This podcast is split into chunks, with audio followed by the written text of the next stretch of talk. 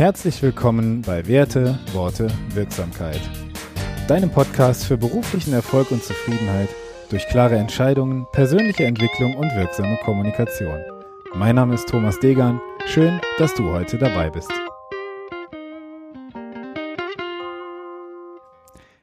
Episode 16. If you can dream it, you can do it. Von wem ist dieses Zitat? Das äh, löse ich nicht direkt auf, das löse ich gleich auf. Ich möchte dich heute erstmal kurz mitnehmen, warum ich diese Folge so nenne und warum diese Folge heute überhaupt so gemacht wird. Ähm, wenn du es dir vorstellen kannst, dann kannst du es auch machen. Diesen Spruch wirst du vielleicht von irgendwelchen Kalendersprüchen oder Motivationszitaten auf Instagram kennen oder schon mal gesehen haben.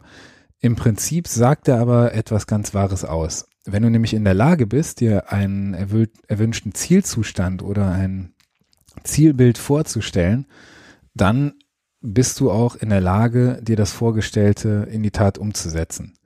Lass mich das mal kurz etwas genauer erklären. Es gibt vielleicht schon mal den Punkt, dass du mit irgendeinem Gedanken spielst und dir irgendwann in dieser Überlegung auf einmal sagst, nein, das kann man da nicht machen, das kann ich doch nicht machen. Und das Interessante dabei ist, dass du in diesem Moment nicht all deine Persönlichkeitsanteile anhörst, sondern vielleicht einfach nur dein innerer Kritiker zu Wort kommt. Und dieser innere Kritiker kann etwas sein, was sich bremst und davon abhält, Dinge umzusetzen. Und darum soll es in dieser heutigen Folge gehen. Ich möchte dir einen Gedanken mitgeben, der dich befähigt, in solchen Situationen einfach mal eine Vollversammlung deiner Persönlichkeitsanteile einzuberufen und dich nicht direkt vom inneren Kritiker von der Überprüfung und Umsetzung abhalten zu lassen. Wir schauen uns einfach mal an, mit welcher tollen und einfachen Technik du es schaffen kannst, sowohl deinen inneren Kritiker, den Träumer als auch den Realisten in dir zu Wort kommen zu lassen. Um was geht's also heute? Das Zitat zu Beginn stammt von keinem geringeren als Walt Disney, der der Überzeugung war, dass es einfacher ist, Menschen mit Spaß zu unterhalten, in der Hoffnung, dass sie dabei etwas lernen, statt ihnen etwas beizubringen, in der Hoffnung, dass sie dabei Spaß haben. Und Robert Dills, um dessen Modell es schon in einer der letzten Folgen bei mir mal ging, äh, hat eine tolle Kreativitätstechnik entwickelt, angelehnt an die Kreativität von Walt Disney. Und um genau diese Technik, die Walt Disney Technik, das Walt Disney Modell oder die Walt Disney Strategie soll es heute gehen. Walt Disney hatte eine wirklich überbordende Fantasie. Er war ein totaler Visionär und ähm, Visionen zu haben oder, oder Ideen und Träume zu haben, ist einfach der Beginn bei egal welchem Zielvorhaben, was du hast.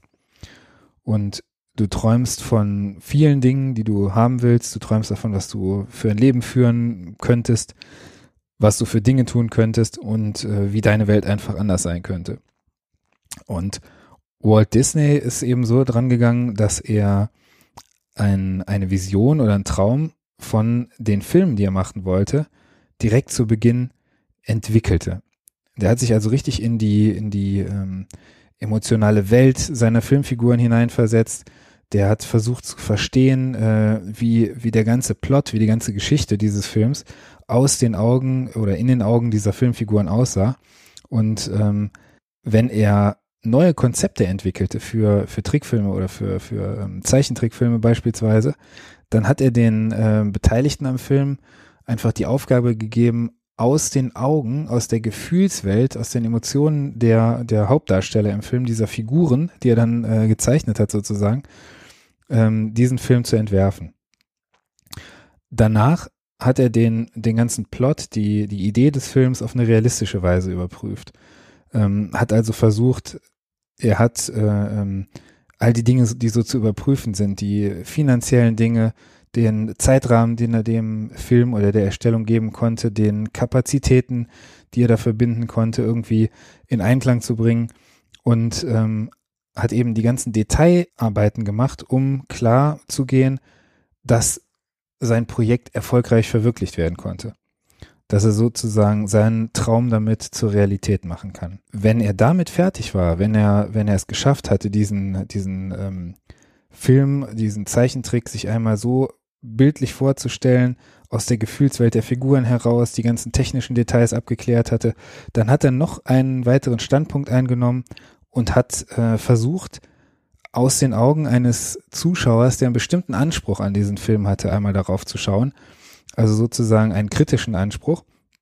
Und äh, hat sich einfach verschiedene kritische Fragen gestellt, die ihm dazu verhalfen, dass der Film wirklich interessant und ähm, einen Mehrwert für den, für den Filmbesucher am Ende sozusagen darstellt. Ja, er hat sich also zum Beispiel gefragt, ob es unterhaltsam war, ob es irgendwas gab, was eigentlich nicht hätte sein müssen, ähm, was er also bedenkenlos weglassen kann, oder ob der Film interessant war. Und dafür hat er eben drei Positionen entwickelt, drei Wahrnehmungspositionen. Das ist zum einen der Träumer, zum anderen der Realist und zum dritten der Kritiker. Und die Menschen, die mit ihm zusammengearbeitet haben, die kannten diese Herangehensweise, also die wussten, dass äh, Disney aus verschiedenen Blickwinkeln diese Dinge betrachtet. Die wussten aber nicht, welche dieser Positionen Disney beim nächsten Meeting über die Filme sozusagen einnehmen würde und ähm, aus welchem Auge er diesmal auf seine Projekte schauen würde.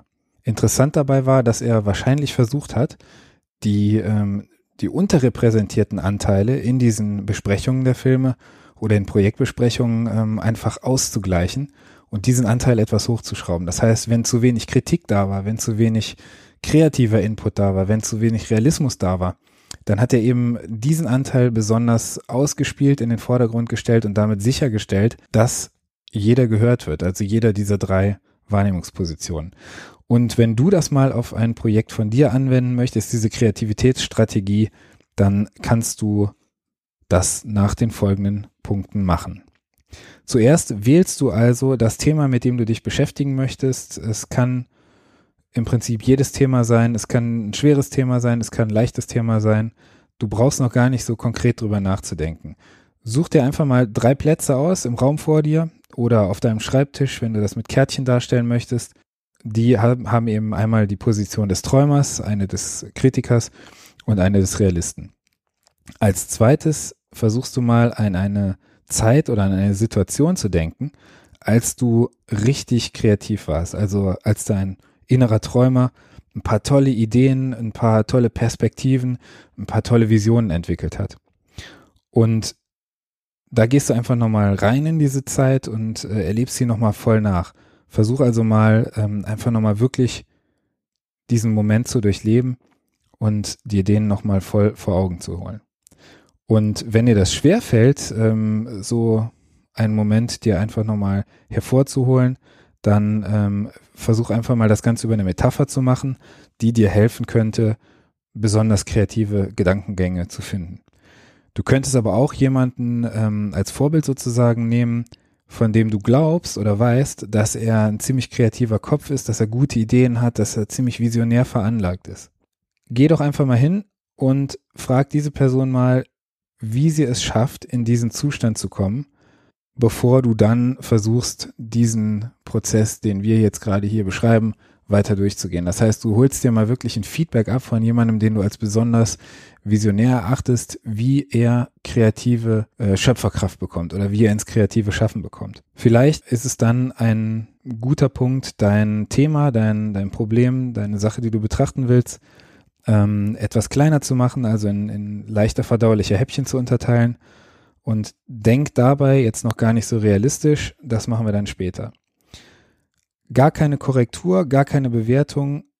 Du solltest einfach versuchen, deinen Kreativprozess mal so laufen zu lassen, wie im Brainstorming im Prinzip, ja.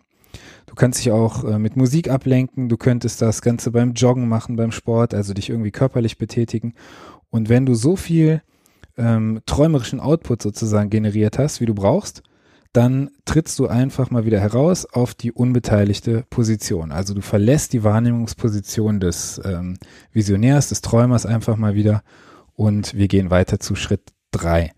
Und dabei denkst du an eine Zeit, ähm, dabei versuchst du dir eine Situation nochmal hervorzuholen, als du sehr, sehr realistisch, sehr akribisch, detailgenau irgendeinen Plan ähm, durchgedacht hast, durchexerziert hast das kann ein eigener Plan gewesen sein, also ein eigenes Projekt.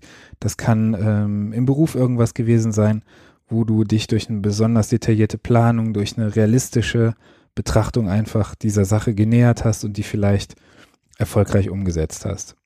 Das könnte wenn du selbst so ein, so ein Projekt noch nicht durchgezogen hast und sagst, Mensch, da habe ich besonders toll geplant, da war ich sehr gut in der, ähm, in der Detailarbeit. Äh, wenn du selbst sowas noch nicht gemacht hast, dann kannst du eben wieder einen Stellvertreter ansprechen, von dem du denkst, dass er das kann oder eine Person, die du dafür schätzt, dass sie genau diese Qualitäten hat, ja. Und entweder kannst du mit ihr sprechen oder du kannst einfach so tun, als wärst du diese Person. Also wenn ich Person XY wäre, dann würde ich die Pläne, die ich habe, so und so in die Tat umsetzen.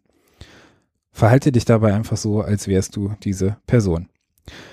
Und wenn du bereit bist, dann kannst du in diese Realistenposition einfach mal hineingehen, kannst dir ähm, dein Realistenkärtchen einfach mal zur Hand nehmen und dir ein paar Stichpunkte notieren, wie diese Person da genau umsetzen würde.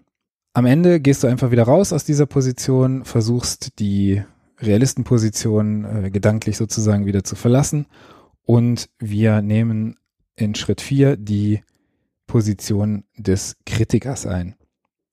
Versuch mal, dich an ein Projekt zu erinnern, in dem du die kritische Stimme warst. Auf konstruktive Art und Weise. Das heißt, dass du ein Projekt gesehen hast, dass du vielleicht direkt Schwachstellen gesehen hast, die du ähm, benannt hast, die du ähm, sofort gesehen hast und wusstest, Mensch, da muss ich jetzt etwas zu sagen, da muss ich Kritik anbringen auf eine konstruktive Art und Weise, damit das Ganze dann auch richtig abläuft. Das kann wieder ein eigenes Projekt gewesen sein, das kann ein Projekt eines Kollegen gewesen sein, eines, ähm, eines Geschäftspartners, ähm, aus dem beruflichen Kontext, aus dem privaten Kontext im Prinzip erstmal völlig egal. Und auch da kannst du wieder jemanden modellieren, den du kennst, wenn du selbst nicht besonders kritikfähig im Äußern von Kritik oder im konstruktiven Anbringen von Kritik bist. Wenn du dieses Beispiel hast, dann machst du dir auch da, dazu ein paar Notizen in dieser dritten Position und gehst am Ende wieder raus. Bis hierhin hast du nun den Kritiker, den Realisten und den Träumer auf drei verschiedenen ähm, Kärtchen sozusagen zusammengebracht und kannst mit Sicherheit feststellen, dass dir das Hineinversetzen in eine dieser Positionen viel, viel leichter fällt als in die anderen beiden oder vielleicht in zwei Personen. Und daraus kannst du vielleicht schon mal ein paar Rückfolgerungen ziehen, die ähm, in Bezug auf deine Pläne, die du so hast, gelten könnten, ja.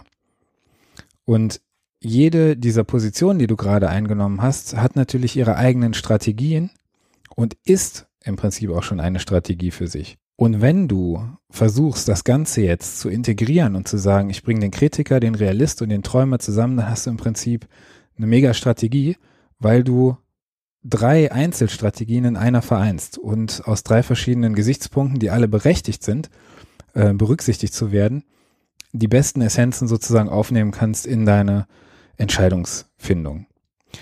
An Schritt Nummer fünf nimmst du jetzt deinen Sachverhalt, dein Problem, dein Ziel, mit dem du dich auseinandersetzen möchtest und gehst einfach mal auf die Träumerposition, also nimmst dein Träumerkärtchen und lässt absolut freiem Lauf deinem Geist.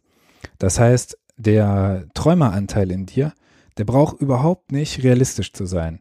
Normalerweise sind Träumer visuelle Menschen, also visionäre Menschen sind visuelle Menschen und ähm, das wird sich bei dir viel in, in bildlichen, äh, bildhaften Gedanken abspielen und da gibt's einfach keine Beschränkungen, ja. Lass dich also wirklich nicht von der Realität lähmen, ähm, mach mal wirklich ein, ein riesen Brainstorming. Was würdest du tun? Wer wärst du? Wohin würde das Projekt laufen, wenn überhaupt nichts schiefgehen könnte? Wenn du sicher wirst, wärst, es würde auf jeden Fall funktionieren. Wenn du damit durch bist, dann gehst du einfach auf die unbeteiligte Position und hierbei nochmal der Hinweis, der Fantasie sind keine Grenzen gesetzt. Und es kann eine sehr nützliche und genussvolle Möglichkeit sein, deine Zeit zu verbringen. In Schritt 6 gehst du jetzt in die Position des Realisten und versuchst einfach mal über den Plan, und ich sage ganz bewusst über den Plan nachzudenken, den du gerade als ähm, Visionär sozusagen dir erdacht hast. Versuch den mal zu organisieren, versuch den mal in kleine Teilaspekte ähm, auseinanderzunehmen. Wie könntest du diesen Plan umsetzen? Wie könntest du ihn zur Realität machen? Oder was müsstest du verändern an diesem Plan, damit es überhaupt umsetzbar wird? Ja. Wenn du damit zufrieden bist, dann gehst du einfach wieder raus. Das, äh, das heißt, du legst dein ähm, Realistenkärtchen wieder weg. Und ähm, wenn du dir Fragen stellen willst, die dir vielleicht helfen, einen Zugang dazu zu finden, dann könnten das Fragen sein wie, wie könnte ich es schaffen, das Ganze in die Tat umzusetzen? Äh, was kann ich tun, damit es Realität wird? Also versuch wirklich den Plan des Visionärs einfach mal auf Machbarkeit zu überprüfen und diese Machbarkeit zu versuchen herbeizuführen. Schritt sieben ist die Position des Kritikers. Du überprüfst und bewertest also den Plan, den der Realist eben aus den Ideen des Visionärs, des äh, Träumers sozusagen abgeleitet hat. Gibt es irgendwas, was unbedingt noch rein muss, was fehlt? Und wenn beispielsweise ähm, andere Leute beteiligt sein müssen an deinem Plan, dann frag dich mal als Kritiker, was es diesen Leuten für einen Benefit bringt und was sie davon haben, wenn sie diesen Plan mit dir erfüllen. Ist es für diese Leute überhaupt interessant und äh, was gibt es für ein Outcome für diese Leute? Also der, der Kritiker ist sozusagen derjenige, der nach Schwachstellen sucht und der ähm, nach, nach, nach Fehlern sucht, ja. Der fragt sich einfach, was ist für ihn drin und was, was fehlt an dem Ganzen noch. Kritiker sind häufig im Innen unterwegs. Das heißt, sie sind nicht besonders extrovertiert, die machen die Dinge eher in sich aus. Geh jetzt vom Kritiker aus in Schritt 8 einfach nochmal zurück und ähm, geh sozusagen zum Träumer zurück, versuch mal den Plan des Kritikers auf kreative Art und Weise so zu verändern, um alles zu integrieren, was vom Realisten und vom, äh, vom kritischen inneren Anteil sozusagen an Input gekommen ist und geh einfach weiter durch diese Positionen immer in Schleifenform, bis der Plan, bis das Projekt, was du dir vorgenommen hast, in jeder Art und Weise für dich passt. Ja, versicher dich also, dass das Ziel, was du verfolgst, von jeder dieser Positionen zur nächsten immer gleich, immer konstant, immer kongruent bleibt. Und ein ganz wichtiger Punkt dabei ist noch, dass du sicherstellst, dass diese Kritik, die du äußerst, ähm, nicht ähm, lähmend und zerstörend, nicht destruktiv ist, sondern konstruktiv. Der Kritiker ist nicht realistischer als der Träumer. Es ist nur ein, eine andere Art, ein anderer Weg, über Möglichkeiten nachzudenken. Und der Kritiker, der darf nicht die Personen des Realisten und die Person des Träumers kritisieren. Der Kritiker muss sich wirklich am Plan orientieren. Der muss den Plan, der muss die Vorgehensweise äh, kritisieren. Wenn du dich selbst kritisierst, fühlst du dich dann schlecht.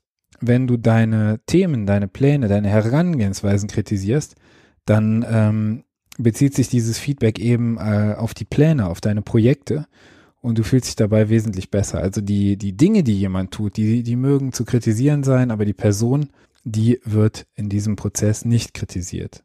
Das soll also nicht darin münden, dass du die, die Ideen oder die Pläne, die der Visionär und der Realist sozusagen geschmiedet haben, dann auseinandernimmst und äh, das Projekt damit zum Erlahmen bringst. Und es gibt viele Leute, die diese Möglichkeit, diese Strategie ähm, von ganz allein verwenden.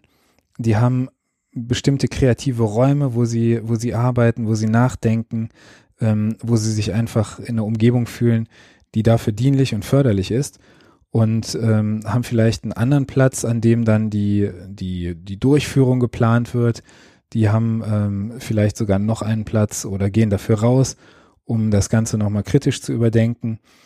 Und ähm, es ist toll, es ist eine ganz, äh, ganz tolle Idee zu sagen, dass du diese drei Arten an eine Sache gedanklich heranzugehen, ähm, auch örtlich und räumlich klar voneinander trennst. Das heißt, jeder dieser drei Positionen kann sich so frei bewegen, dass da wirklich maximale Handlungsfähigkeit dabei rauskommt.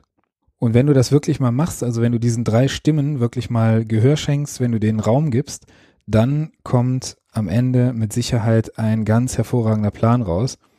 Und die Frage, die sich dir dann stellt, ist nicht die Frage, ob du das umsetzen sollst, sondern dass du es umsetzen willst und was du darüber hinaus noch gerne tun möchtest. Das ist also ein Beispiel für eine absolut kongruente Strategie, weil du alle Teile, die ähm, Mitspracherecht haben, die beteiligt sind, ähm, einfach mit reinnimmst. Du brauchst aber irgendwo eine Möglichkeit, diese Strategie zu beenden, falls du merkst, dass du auf der Stelle trittst oder dass es nicht äh, zielführend für dich ist.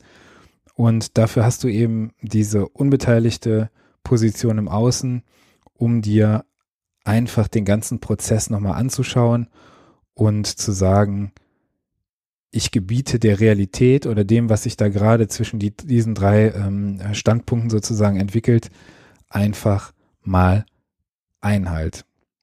Mich würde interessieren, ob du dir vorstellen kannst, damit zu arbeiten und du solltest dir die Frage stellen, was es dir bringt, einfach mal so einen kreativen Prozess zu durchlaufen. Das ist eine wunderbare Möglichkeit, neue Ideen irgendwo ähm, mal zu durchdenken. Ich mache das häufig selbst, dass ich ähm, sozusagen äh, ein Walk and Talk mit mir selbst mache. Das heißt, ich gehe raus, ich überlege mir, was habe ich für Projekte? Ja, das passiert bei mir ganz viel, wenn ich joggen gehe, wenn ich laufen gehe, dass ich dann die, die erste halbe, dreiviertel Stunde vom Laufen einfach die Dinge ähm, mal fließen lasse. Das ist dann so dieser visionäre oder, oder träumerische Anteil, der einfach Projekte entwickelt. Der Kritiker meldet sich bei mir relativ schnell immer, da brauche ich gar nicht nachfragen.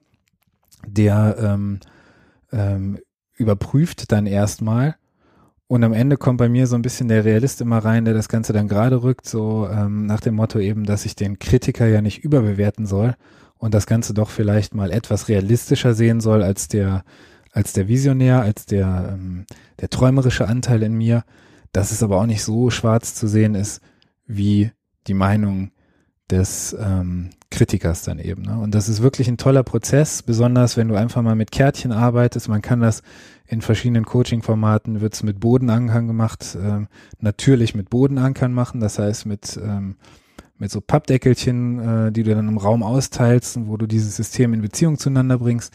Du kannst es aber auch wunderbar mit Karteikarten, mit Post-its machen. Also das ist ein ganz, ganz toller Punkt. Wichtig ist, dass du einfach dabei sagst, du trennst wirklich mal diese drei Positionen voneinander und du versuchst wirklich dem Träumer, dem Kritiker und dem Realisten genügend Raum zu geben und diesen Raum am Ende dann auch wieder zu schließen und für dich eine neue Idee geschaffen zu haben, die du nicht nur aus einer aus einer Brille zu betrachten, die dir, ähm, die du vielleicht relativ häufig oder intuitiv dann aufsetzt, ja, so wie das bei mir häufig mal der Kritiker ist ähm, bei anderen kann es aber auch einfach die Fantasie der Träumer sein, der so mit dir durchgeht.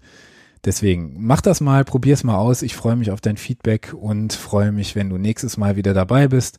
Die Folge heute ist etwas länger geworden. Das ist wirklich ein äh, tolles Thema, was ich an einem der letzten Wochenenden in einem Online-Coaching wieder intensiv durchgenommen habe, diesen ähm, Prozess der Disney-Strategie. Und sie ist wirklich toll, weil sie einfach umzusetzen ist. Und wenn du Fragen dazu hast, dann melde dich gerne bei mir. Du findest alle Informationen, alle Kontaktdaten wie immer in den Show Notes. Mach's gut. Schön, dass du so lange dabei warst heute. Ich wünsche dir eine tolle Woche. Bis dahin, dein Thomas. Vielen Dank, dass du heute wieder dabei warst. Ich freue mich auf die nächste Folge. Gib mir doch gerne ein Feedback über die E-Mail-Adresse, die du in den Show Notes findest oder komm in unsere Facebook-Community Werte, Worte, Wirksamkeit. Wenn dir der Podcast gefallen hat, dann sei so lieb und hinterlass mir doch bitte eine 5-Sterne-Bewertung. Ich freue mich auf die nächste Folge. Bis dahin, mach's gut.